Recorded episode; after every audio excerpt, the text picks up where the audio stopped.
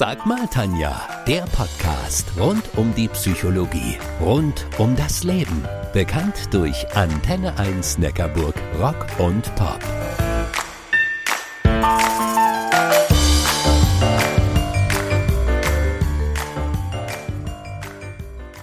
Da draußen auf den Feldern ist derzeit ganz schön was los. Riesige Traktoren und sonstige Maschinen, deren Namen ich nicht kenne. Woher kommen die eigentlich? Ich habe mich mal auf die Suche gemacht und bin in Immendingen im Landkreis Tuttlingen fündig geworden. Mein heutiger Talkgast ist Clemens Knoblauch, geschäftsführender Gesellschafter der Knoblauch GmbH.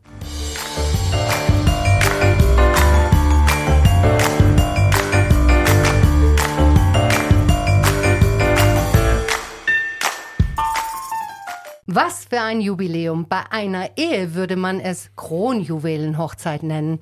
Seit 75 Jahren gibt es die Firma Knoblauch in Immendingen. Ein familiengeführtes Traditionsunternehmen, das einerseits nahezu im gesamten Baden-Württemberg die Kommunen mit Maschinen für deren kommunale Aufgabenfüllung versorgt und andererseits zu den echten Profis in Sachen Landtechnik zählt. Ich würde behaupten, jeder Landwirt in unserem Sendegebiet kennt Knoblauch und hat mindestens ein Gerät von Ihnen auf Ihrem Hof.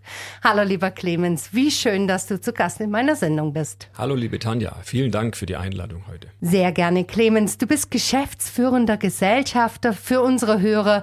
Wer noch ist Knoblauch? Knoblauch ist zum einen der private Clemens Knoblauch, dieses Jahr 50 Jahre alt, Familienvater von drei Kindern und glücklich verheiratet. Und auf der anderen Seite ein Unternehmer, eines Landtechnik- und Kommunaltechnikbetriebes in der Region. 75 Jahre sind es ja wert, gebührend gefeiert zu werden. Habt ihr euch etwas Besonderes ausgedacht oder wird das Jubiläum eher in süddeutscher Bescheidenheit still und heimlich gefeiert? Um ehrlich zu sein, haben wir letztes Jahr eine große Firmenübernahme gemacht und daher ein riesiges Sommerfest zusammen mit allen Mitarbeitern und deren Familien äh, gefeiert. Und da fällt es dieses Jahr bis jetzt eher spontaner aus, da wir dieses Jahr sehr eingespannt in der Übernahme und in der Integration sind und daher vielleicht gegen Jahresende oder im neuen Jahr etwas zum Feiern kommen. Das kann ich gut nachvollziehen. Lass uns mal ein Entweder-Oder spielen. Ich gebe dir zwei Worte vor und du entscheidest dich spontan für das eine oder das andere. Bereit? Jawohl. Badener oder Schwabe? Badener natürlich. Traktor oder Schneeräumer? Am liebsten beides. Wurstsalat oder Maultasche? Maultasche. Wenn die Eltern, Großeltern oder Urgroßeltern ein Unternehmen gegründet haben, dann denken viele Menschen, dass das für die Nachkommen ein absoluter Glücksfall ist und sie sich einfach in ein gemachtes Nest setzen können. Clemens, dein Opa hat vor 75 Jahren das Unternehmen gegründet, das du nun in dritter Generation führst. Hast du denn deinen Opa noch erleben dürfen? Ja, natürlich. Mein Vater hat mich mit 14 bereits mit in Betrieb genommen und hier war mein Opa zwar nicht mehr involviert, aber kam regelmäßig zu Besuch. Wie war sie, deine Kindheit als Sohn einer Unternehmerfamilie? Ein absoluter Glücksfall? Alles Glück und Sonnenschein? Da ich mich selber als ein Glückskind bezeichne, würde ich auch sagen, war meine Kindheit und Jugend ein absoluter Glücksfall. Ich hatte immer viel Spaß äh, und habe das Leben eigentlich sehr genossen und alles immer sehr positiv gesehen. Und deine Jugend? Ich habe neulich von einer Unternehmenstochter gehört, dass sie in ihren Sommerferien immer mitarbeiten musste, allerdings ohne Bezahlung. Ja, das war bei uns auch so. Wenn ich noch meinen Opa erlebt habe, so hat mich doch mein Papa und meine Mama geprägt. Und äh, ab 14 war ich im Betrieb und war hier in den Ferien und an den Wochenenden immer äh, zugegen. Und ich glaube, das war der Grundstein für eine gute Verbindung mit dem Unternehmen. Und wie gemacht ist das Nest nun wirklich gewesen? Seit 2005 bist du in der Geschäftsführung mit drin? Ja, das Fundament war von meinem Vater bereits sehr gut gelegt, sodass mir die Entscheidung nach einigen Jahren in der Wirtschaft leicht fiel, daheim einzusteigen und mich entwickeln zu können. Und hier ließ mir mein Vater die Freiheiten, um mich so entwickeln zu können, wie ich das getan habe und auch wie ich es die letzten 15 Jahre erleben durfte. Und ich denke, ich war mutig genug, immer die richtigen Schritte zu gehen. Clemens, dein Opa hat ja relativ schnell eine Vertriebssparte eröffnet. Von den ersten 100 produzierten Unimox hat er 1951 zehn Stück verkauft. Ja, das war schon ein sehr guter Start. Mein Opa hat damals sehr schnell die Chance von Mercedes-Benz Unimog erkannt und hat sich damals um das Vertriebsrecht beworben, erhalten und auch gleich in die Tat umgesetzt. Und von einstmals vier Landkreisen, die er damals zur Verantwortung bekam, haben wir heute in der Betreuung über 40 Landkreise in ganz Baden-Württemberg, Teile von Bayern und Teile der Pfalz.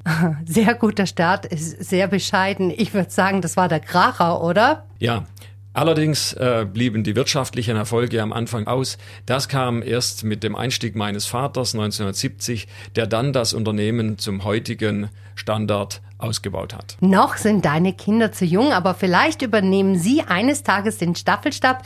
Welche Weichen stellst du bereits heute, damit sie ein zukunftsfähiges Unternehmen weiterführen könnten, wenn sie es denn wollen. Ja, derzeit geht alles nur um Größe und Wachstum. Ob das richtig ist, wird man später erst sehen. Aber wir konnten letztes Jahr zwei Betriebe übernehmen. Wir sind hier weiter auf Expansionskurs, um so den Grundstock für die weitere Zukunft zu legen.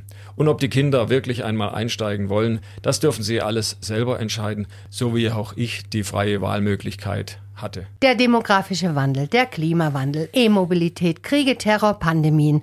Keine einfache Zeit für Unternehmen. Flexibilität und Erfindungsreichtum sind gefragt.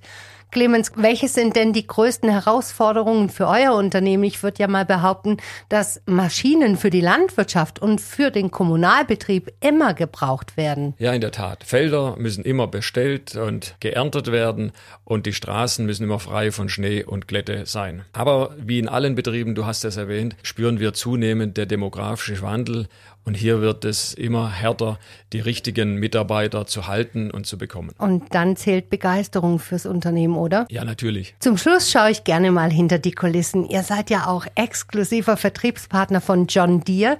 Ich bin mir sicher, dass unsere Hörer schon mal einen der riesigen Traktoren mit den gelben Felgen gesehen haben. Mal angenommen, du würdest im Rahmen eines Tages der offenen Tür so einen Teil selbst fahren und jemanden mitnehmen. Wen würdest du gerne die Faszination für ein solches Gefährt zeigen? Und welche Frage würdest du dieser Person im Fahrtwind stellen? Um auf die Thematik äh, und die Notwendigkeit der Unterstützung und Lobby für unsere Landtechnikbranche und die Landwirtschaft im Allgemeinen hinzuweisen, würde ich gern mal unseren Bundeskanzler Scholz mitnehmen, um hier mal ihm deutlich vor Augen zu führen, wer für die Lebensmittelproduktion eigentlich verantwortlich ist. Und welche Frage würdest du ihm stellen? Warum er hier nicht mehr Lobbyarbeit für unsere Landwirte leisten und hier Unterstützung geben kann und Bürokratie abbauen sollte. Lieber Clemens, wir sind leider schon am Ende unserer Sendung angekommen. Vielen Dank, dass du zu Gast da gewesen bist. Dankeschön, liebe Tanja. Mein Tipp, geht mal auf www.knoblauch.gmbH und stöbert dort herum. Bei jedem Foto spürt ihr die Leidenschaft für große Maschinen.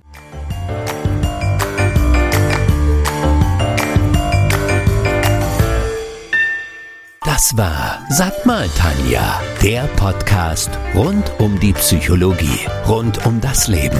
Bekannt durch Antenne 1 Neckarburg, Rock und Pop.